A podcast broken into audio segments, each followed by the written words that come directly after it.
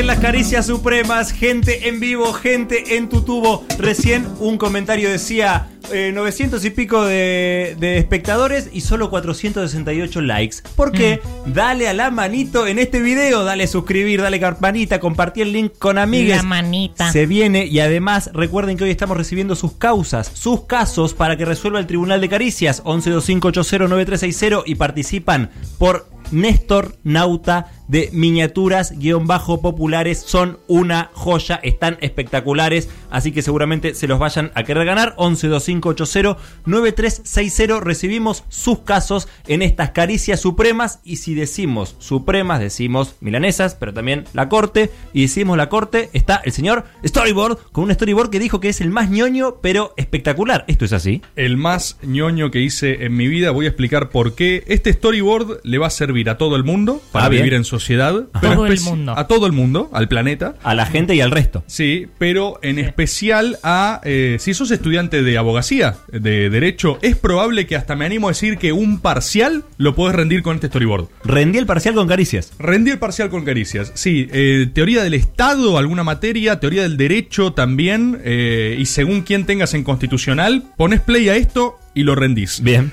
Porque vieron que a uno le pasa permanentemente, ¿no? Uno ve la cuestión de la judicialización de la política, ve tipo, che, pero entonces ¿cuál es el límite? ¿Por qué esto lo decían los jueces? ¿De qué sirve ganar elecciones si vienen los jueces y deciden lo que se les canta a las pelotas? En este caso la Corte Suprema. Sí. Bueno, todo, como enseñamos en este espacio, es rosca. Todo en algún momento empezó porque la suficiente gente se pudo poner de acuerdo para imponer algún tipo de criterio sobre otro. Y el control constitucional en manos del Poder Judicial es algo que tiene un origen histórico y es algo que nos remonta a los Estados Unidos en particular, a probablemente el fallo más influyente de la historia político-judicial de la historia de la humanidad. Esto, insisto, es ñoño porque es un fallo judicial, pero no lo vamos a dar con la parte técnica, los tecnicismos legales y todo eso, que aparte es mentira. Yo soy abogado, les puedo decir que el derecho es mentira, no es real. Bien. La otra vez hablamos que el dinero no era real, ahora el derecho tampoco es real. Entonces, eh, acá vamos a hablar de lo que sí es real, el poder. ¿Sí? Salvo el poder, todo es ilusión. Me puse medio eh, Uy, uy, comuni- uy. eh, marxismo, marxismo clásico, por momentos. Cuestión. Hay una frase de Oscar Wilde muy linda A que ver. dice todo en el mundo es sobre sexo, Sí. es excepto el sexo. ¿Qué El es sobre sexo poder? es sobre poder. Oh, sarán. Me gusta este juego, estas paredes con Elisa vamos Sánchez tirando. para inaugurar este Naroki. storyboard. El fallo es, ya lo habrán sospechado, el fallo Marbury versus Madison. Pero insisto, si vos vas a una clase y te dicen, no, vamos a ver un fallo, dices, oh, qué embole. Pero si te dicen, vamos a ver la rosca más poderosa de la historia de la humanidad, vos dices, oh, Sperfers. ¿Sí? ¿Cómo decís? Sperfers. Entonces, vamos a indagar en el juez Marshall, vamos a indagar en Marbury versus Madison y vamos a ver qué está pasando en Estados Unidos. ¿Por qué? Nos remontamos de vuelta a la independencia yankee, ¿sí? Algo que ya hemos tocado muchas veces de costado en distintos storyboards, nunca la abordamos concretamente, pero siempre, viste, hay eh, precedentes históricos porque la verdad que es un proceso apasionante, como casi todo proceso independentista, y la realidad es que tuvo algunas particularidades distintas a nuestro territorio. Por empezar, quienes firmaron este acta de la independencia yanqui son gente que eh, pervivió mucho más en la vida institucional de ese naciente país de lo que capaz nosotros estamos acostumbrados. Nosotros, la generación de la independencia, tuvo primero formas mucho más colegiadas de gobierno, tuvo un triunvirato, segundo triunvirato, después la Junta Grande, después a todos esos o estaban, o se morían, Sí. o los iban, o estabas exiliado. Digo, no hubo alguien con mucha continuidad institucional. Después vino la anarquía acá en nuestro territorio, después ya unitarios federales, se desgarró todo. Estados Unidos tiene un proceso más continuado, digamos, por lo menos hasta la gran guerra civil, donde se debate tema esclavitud y se revientan por eso. El proceso fue más lineal, más homogéneo en términos. Paulatino, o sea, Sí, y, y concentrado sobre todo en términos de estructura de poder. Por ejemplo, lo ves cuando los primeros tres presidentes históricos norteamericanos eran firmantes de esa acta de la independencia. ¿Entendés? O sea, sucesivamente. El primero es George Washington, después está John Adams, después está Jefferson. Es como si te dijera que eh, el primer presidente argentino fue Saavedra. Por ejemplo, el segundo fue Mariano Moreno, el tercero, sí, el tercero era Castelli. ¿Entendés? Eso no pasó. Es, es un periodo de, de 30 años que la institucionalidad está más o menos en las mismas manos que aquellos que diseñaron la independencia como idea. Bien. Esto no implica eh, que obviamente no haya internas ni se maten entre ellos. ¿sí? La historia de este fallo es en realidad la historia de dos hombres que es Jefferson y John Adams. Jefferson es un poco eh, la persona que redacta el acta de la independencia. Es el primer narrador de la épica yankee. Después la corrige, está en un mismo comité con eh, John Adams, etcétera. Pero un hombre como de gran pluma, ¿viste? Hay una frase muy famosa de Kennedy que dice, presentando su gabinete, esta es la mayor concentración de talento en la historia norteamericana, exceptuando quizás a cuando Jefferson cenaba solo. Dice. Tipo de- claro, como que el chaval le tiró así un mega elogio, ¿viste? Bueno, y el otro Lo es John Adams. matando. El otro John Adams, que es un tipo también, era un boga en su momento, interesantísimo, un tipo una retórica muy inflamada, bastante calentón, se peleaba con todo el mundo. John Adams tenía más interna que, que amigos, básicamente. Y todo esto, es más, tiro una recomendación: hay una gran serie de HBO que es John Adams, así, el mismo nombre. El actor de John Adams es Paul Giamatti, que es siempre excepcional. Eh, y lo interesante de esta serie es que es muy contraintuitiva para ver un proceso histórico, porque lejos de mostrarte los momentos de guerra o de sangre o de todo eso, es solo la rosca. O sea, vos ves el proceso Claro. de independencia yankee y es dialogado. Eh, es una de las visiones, ¿no? Podría ser también una gran obra de teatro, por ejemplo. Cuestión. Jefferson y Adams venían cocinándose, eran muy amigos, pero de repente toda esta generación terminó medio enemistada. Eran todos parte de los mismos gabinetes, ¿eh? Porque en el de George Washington colaboraban eh, Jefferson, y para que se den una idea, en ese momento, el vicepresidente era el que, el que quedaba segundo en términos de votos. Imagínense esa fórmula. Es como que nosotros hoy tengamos Alberto Fernández y. Macri vice. O sea, ese era el modelo yankee originario. Después esto le hacen una enmienda y lo reformulan. Pero entonces te quedaba. El primero fue eh, Washington, vice John Adams. Tiene dos mandatos. Después gana John Adams. Y el vice fue Jefferson. Pero son vice en términos de interna, no en términos de Claro. coalición. Tipo, el vicepresidente es el representante de la oposición. Claro. Básicamente. Fabuloso. Dentro de un mismo gran bloque monolítico. Cobos. Sí. Un cobos. Un, un Cobos declarado de antemano, Sí, claro. ¿viste? Básicamente. Bueno, ¿qué es lo que sucede? Ya Adams eh, viene cocinando, como le dije John Adams, mucho quilombo. En ese momento no había republicanos versus demócratas, lo que había eran los federalistas, ¿sí? Este tipo de modelo federal norteamericano, qué sé yo, y los, eh, bueno, justamente Jefferson funda el Partido Demócrata Republicano, ¿sí? Entonces, esto ya es una respuesta a ese proceso, una respuesta de individuación. Cuando John Adams es presidente, entre las muchas cosas que hace, hace un diseño judicial interesante, empieza a robustecer esos esquemas, pero básicamente le queda a Jefferson de opositor. Jefferson tiene toda una retórica y que los estaban persiguiendo, los federalistas estaban persiguiendo. Al mismo tiempo, John Adams tiene problemas internos, porque él era de los federalistas, pero tiene problemas con Hamilton, gran musical ahora que está todo el mundo hablando de Hamilton con este tipo que lo estrenó. Eh, pero, digo, todos contra John Adams era un poquito, o sea, insisto, no tenía muchos amigos el chabón. ¿Cuál es la gran movida que da luz a esto de lo que vamos a hablar hoy? La. eh, el hito de los jueces de medianoche. Así se llamó. ¿Qué es lo que pasa? Oh. Les había dicho que eh, Jefferson queda segundo, por ende es vice. La próxima elección la gana. O sea, presidente elegido, electo, Thomas Jefferson. ¿Qué hace John Adams? Hace una movida muy debajo del cinturón, muy Uf. ilegal, Uf. que es que entre gallos y medianoche, The Midnight Judges, el chabón lo que quiere hacer es resguardarse puestos políticos, la famosa ñoqueada de siempre, histórica, inmemorial, never dies, y quiere colocar amigos en el Poder Judicial. Ah, ¿sí? Quiere resguardarse el Ejecutivo, garantiza, abre varios juzgados, hace un montón de nombramientos, los hace con su secretario, agarra, yo, pim, pim, pim, pim, pim, pim, jueces para todos. Pasaron cosas. ¿Qué pasa? Al otro día eh, llega la administración Jefferson y dice, ¿qué carajo? ¿Entendés? O sea, claramente... A la noche, ¿qué pasó? Claro, ¿Dónde está dice- mi despacho?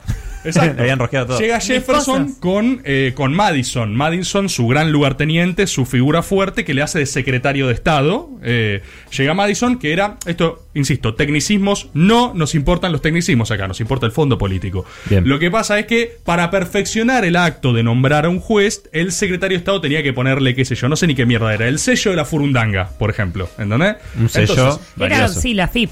Sí, claro, Tenías pero que ir o sea, a el resto de planillas entraron y le quedaron cuatro planillas locas que el juez, entre el frenesí de nombramientos que metió, se olvidó de poner eh, cuatro. ¿Viste? Hubo cuatro que le quedaron en el escritorio. Pará, acá me, acá me perdí. ¿Quién? Sí. El, el anterior, administración anterior, John Adams. Sí, Adams. John Adams se la da a su secretario de Estado. Sí. Su secretario de Estado lleva los 40 nombramientos, le pone el sello de la furundanga, Sí. menos a cuatro. Ah. Hay cuatro que quedan en el escritorio, administración el otro día llega, llega Madison, ve y dice, ¿qué? Ah, le quedó cuatro. esta que le pongo el sello de la burundanga, ¿entendés? O sea, esta que le perfecciono el acto. En rigor técnico, el acto ya estaba emitido porque el presidente de ese momento eh, mandató a que se los nombre, Sí. pero no estaba perfeccionado, ¿viste? Es un vericueto técnico, digamos lo que sucede. Entre las personas que tenían relevancia en esta decisión estaba eh, el juez Marshall. Juez Marshall era presidente de la Corte Suprema. ¿A quién lo puso Marshall? Lo puso John Adams. ¿Sí? Esto es... eh, complica los nombres. Rosenkrantz de, que puso Macri. Complica los nombres, pero son dos administraciones. Adams, o sea, saliente y entrante. Sí. El saliente deja al presidente de la Corte Suprema, ya antes lo había puesto, a Sí. Marshall. Para que se den una idea de lo que era la Corte Suprema, se le ofreció primero un chabón que se llamaba John Jay, y el chabón lo rechazó por considerarlo puesto menor. Era como, me estás ofreciendo... eh, la migaja, ¿me verdad? Me estás ofreciendo... El Ministerio de Turismo y Deporte. Por eso, ¿qué me, me vas a dar Un la abrazo al oficina compañero. la oficina de estampillas, ¿entendés? Tipo, no, boludo, de puesto menor. Se lo da el juez Marshall, ¿sí? Esto era la Corte Suprema en ese momento. No valía nada. Estamos hablando de un momento de diseño. El Poder Judicial no valía dos mangos. Eh, era como más técnico, era tipo, che, que lo resuelve la FIP. Claro. claro, claro. Entonces, era administra era otra cosa, ¿viste? Piensen que sí, estás sí, como no, tengo que ir a, ¿cómo se llama lo que se le hace al auto? Chapa y Una- pintura. No, una vez por BTV. año. La BTV. La, La BTV, BTV. exacto. Claro, uh, tengo que ir acá, Oh, tengo que ir a hacer este trámite. trámites, Fin. exacto, exacto. No honorable No, nada. Piensen que estabas diseñando un modelo institucional. Es una nación eh, naciente, Sí, valga redundancia. Entonces tenés que definir, ¿viste? Más allá de que tengas la teoría, después hay cosas que en la práctica se ve qué decide y qué no. En este caso, insisto, Administración saliente tiene a un amigo en la corte, que es el juez Marshall, tiene a su Rosenkratz, que lo va a bancar los trapos, metió jueces por todos lados y hay cuatro, cuatro papelitos locos, cuatro papelitos locos que Madison recibe y dice, no le pienso poner el sello de la furundanga porque me- la que me hicieron es ilegal. Tipo sin código, el problema era ese. Golpe bajo. ¿Qué pasa? Uno de estos cuatro jueces, que no obtuvo su carguito, Sí. sí, agarra y dice, ah, no. Entraron todos, menos yo. Claro, dice que yo no tengo mi derecho a ñoqui también, ¿entendés? Yo quiero, a mí me nombró el presidente saliente, esto es legal, esto es técnico, están obligados a perfeccionar el acto. ¿Cómo Es- se llama ese señor? Ese señor se llama Marbury. Marbury. Eh, por eso es Marbury Rico versus chocolate. Madison. Claro. Entonces Marbury acude a la Corte Suprema, Marbury. hace un persaltum y dice Marshall. Que aparte Marshall era Juan Carlito Marshall, Sí. lo pusimos nosotros a Carlito Marshall. Ah, No me va a nombrar. Ahora no me va a nombrar. Entonces va a con Juan Carlito Marshall y dice, papirri, aprobame esto, obligalo al boludo de Jefferson, que no sé quién se cree que es, presidente, a- de que haga la cosa bien. Marshall tiene un problemón entre manos, porque si bien sos presidente de la Corte Suprema y qué sé yo qué carajo, ¿qué es lo que le piden? Actúa en nombre del artículo no sé qué carajo, insisto, esto es derecho, no nos importan los tecnicismos. Marshall dice, tengo un problema de poder. ¿Por qué? Pónganse en el lugar de Marshall, un segundo. Vos sos presidente de la Corte Suprema. El poder político está en un empate de correlación de fuerzas y acude a vos para que hagas algo. ¿Sí? Si vos fallas a favor de tu administración saliente, o sea, de tu amigo Macri, Está y los fallando en contra nombrás, del actual. Que es una Estás fallando en contra del actual y quedás, pero en bolas, ¿entendés? Porque básicamente, vuelta, es un poder judicial no tan robusto. Tipo, Jefferson te va a buscar el otro día, te pone, no sé, por empezar te pueden poner dos tiros en el pecho. Claro. ¿Entendés? O sea, los problemas tienen otro rigor. Es tipo, le voy a fallar justo a Jefferson, que viene, tipo, Jefferson viene Partido Demócrata Republicano. Este no soy Jefferson, soy Pero Batman, además, ¿qué año estamos hablando? Esto es- 1800. sí, y- 10, 15. Casi 1809 debe ser. es tipo un claro. añito antes de nuestra revolución, Bye. ¿entendés? Entonces, en esa época, tipo, ¿qué hago? ¿Qué le voy- ¿Vos crees que le falle en contra a Jefferson que está ahora No en te modo. comías a los hijos en una sopa. Por eso, está en modo. Tal No cual. tiene ni idea, lo hacía todo el mundo. Eh, Es Estaba en modo. Estaba Jefferson en modo Batman y me está pidiendo que lo nombre. ¿Qué hago? ¿Le voy a fallar a favor? Le- perdón, ¿le voy a fallar en contra? ¿Me mata? Al mismo tiempo. Te ¿qué le mata el que te puso ahí. ¿Qué le voy a fallar en contra? A mí me puso. Eh, Es lo que está haciendo Rosenkrantz Jonito. Adams. Entonces Jonito Adams le dice, ¿qué vas a hacer, papá? Bueno, Marshall. Así dijo, ¿qué vas a hacer, Escucha papá? esto que te voy a. Escucha, pará, pará, pará. Escucha, vos que estás ahí en tu tubo. Uy, a la gente. No, no, no, no, no. Es que Es esto. A ver, toda tu vida te llevó a este momento. Toda tu, tu Toda vida. tu vida te llevó. Vos decís que tu vida es una mierda, que no entendés qué está pasando, estás en cuarentena, que nada tiene sentido.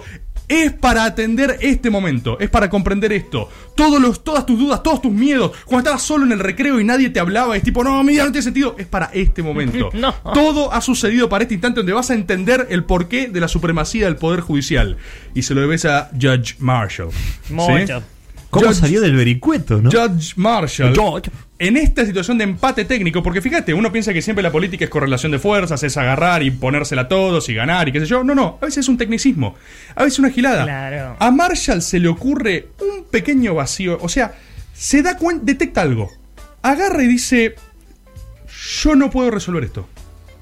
Se excusa. En rigor histórico, hace la movida más vieja de la historia, la de Poncio Pilato. Se lava las manos. La boba. Pero la clave es en virtud de qué lo hace. El chabón agarra y dice, porque obviamente Marbury va en nombre de un artículo a exigirle que actúe. O sea, Claro. che, en nombre del artículo 8 Pepino, vos tenés que Nombrarme. fallar acá. Y el chabón dice, es que el 8 Pepino está mal. Entonces, mira, mira por dónde salió, ¿entendés? Sí, con ese nombre. El chabón agarra y dice, el 8, el 8 Pepino está mal. Eight piping ¿Por qué? ¿Por Ah, qué? Pippen. ¿Por qué. Marshall? ¿Por qué? ¿Por qué 8 Pepino estaría mal? Es una ley que nos gustó a todos, que todos la celebramos, digo, nos venimos manejando con eso. Y Marshall dice una palabrita mágica que resonará para siempre, Echoes in Eternity, como en Gladiador. El chabón dice, es inconstitucional. Oh. Y ahí es tipo, pará, pará, pará, pará. ¿Qué estás haciendo? ¿Qué estás, o sea, vamos a diseccionar qué está haciendo Marshall. Marshall, políticamente, pudo salir por el, un- el desfiladero que existía entre dos titanes que estaban chocando. ¿Viste? A lo proverbio africano, cuando dos elefantes se pelean, quien sufre es la hierba. ¿Sí? Entonces, Judge Marshall Como dicen. no quería ser pisoteado por los elefantes y entonces sale por la tangente, ¿sí? ¿Cómo sale? No enojando a ninguno, diciendo, muchachos, yo no puedo seguir acá. De mil amores. Mátense mil entre ustedes. Pero fíjate, esto no es menor. Porque, paradójicamente, con una pequeña omisión, o sea, haciéndose el boludo, se arrogó la facultad más poderosa de todas. Claro. Decir que era inconstitucional. Ser quien decide lo que es constitucional y lo que no. Mira vos. Entonces, Mira vos. en ese empate catastrófico, los sorprendió a todos, porque nadie dijo en ese momento, para es peligroso que vos estás diciendo que es constitucional, ¿entendés? O sea, Mirá en la interna de ellos dos, en todos como diciendo, ¿qué dirá Marshall? ¿Me favorece a mí o a vos? ¿O a mí? O, o sea, estaban en esa. Y el tipo dice, no, es que no puedo fallar ninguno. Y yo, que pe, boludo, vayas un cagón. Listo, a otra cosa, ¿entendés? Sí, Tipo, claro. no, Marshall no nos sirvió, ya está, eso queda en suspenso. Jefferson aplica lo que quiere. Pero alguien otro. citó ese precedente después. Pero el tipo, Bye. al haber dicho por primera vez, esto no me corresponde a mí porque va en contra de nuestro ordenamiento superior, sentó para siempre el precedente de constitucionalidad. La Corte Suprema Yankee, antes de Marshall, era un escritorio, era una tercera oficina en el subsuelo de AFIP. Después de Marshall, es la Corte Suprema de los Mirá Estados vos, Unidos. mirá Una vos. de las administraciones más largas en la historia. Primer, o sea, juez vitalicio, por empezar de por vida, y el tipo con ese precedente fue construyendo el poder político del Poder Claro. Judicial. Claro. El poder político del Poder Judicial. Y fíjate qué paradoja, lo hace con una omisión, no lo hace con una demostración de fuerza brutal, tipo, no, hay que colgarlo a Jefferson en la plaza. El mayor poder lo construye no decidiendo. Es impresionante, para mí es un ejemplo de rosca, de astucia técnica, y es brutal, es brutal. El tipo efectivamente no resuelve nada, después obviamente eh, todo pasa, como diría El eh, anillo de- eh, Don Julio. ¿sí? Y de hecho, Jefferson y Adams terminaron siendo amigos. Después se reencuentran, empiezan a tener una correspondencia. Cuando los dos ya salen del poder, eh, se mandan cartas, esas cartas existen. Y fíjate esas paradojas del destino: los dos mueren el mismo día. No. No. El 4 de julio de 1826, las, los ex rivales a muerte mueren exactamente el mismo día. Locura. De hecho, las últimas palabras de John Adams, que no sabía que Thomas Jefferson había muerto unas horas antes, Con fue él cantando. a su hijo fue Thomas Jefferson está vivo. No sé, delirando, flasheando, pero, pero fíjate ese nivel de u obsesión o de conexión también. Sí. O sea, el otro había muerto ya y digo, no, Thomas Jefferson está vivo y la quedó, el chabón. Pero viejos rivales políticos, después reencontrados, murieron exactamente el mismo día. Una pelotudez, pero una curiosidad histórica. Y fueron los A María conte- Badi le gusta esto. fueron los contendientes de fondo del mayor precedente del poder político del eh, sistema judicial que conocemos hoy. O sea que hoy cuando te preguntes por qué carajo la corte está haciendo esto, por Marshall. Hay un nuevo storyboard, esta vez con el origen de que la Corte Suprema se arrogue la inconstitucionalidad o no de las cosas. 1125809360. Ahora, juzga caricias. Mándenos sus casos.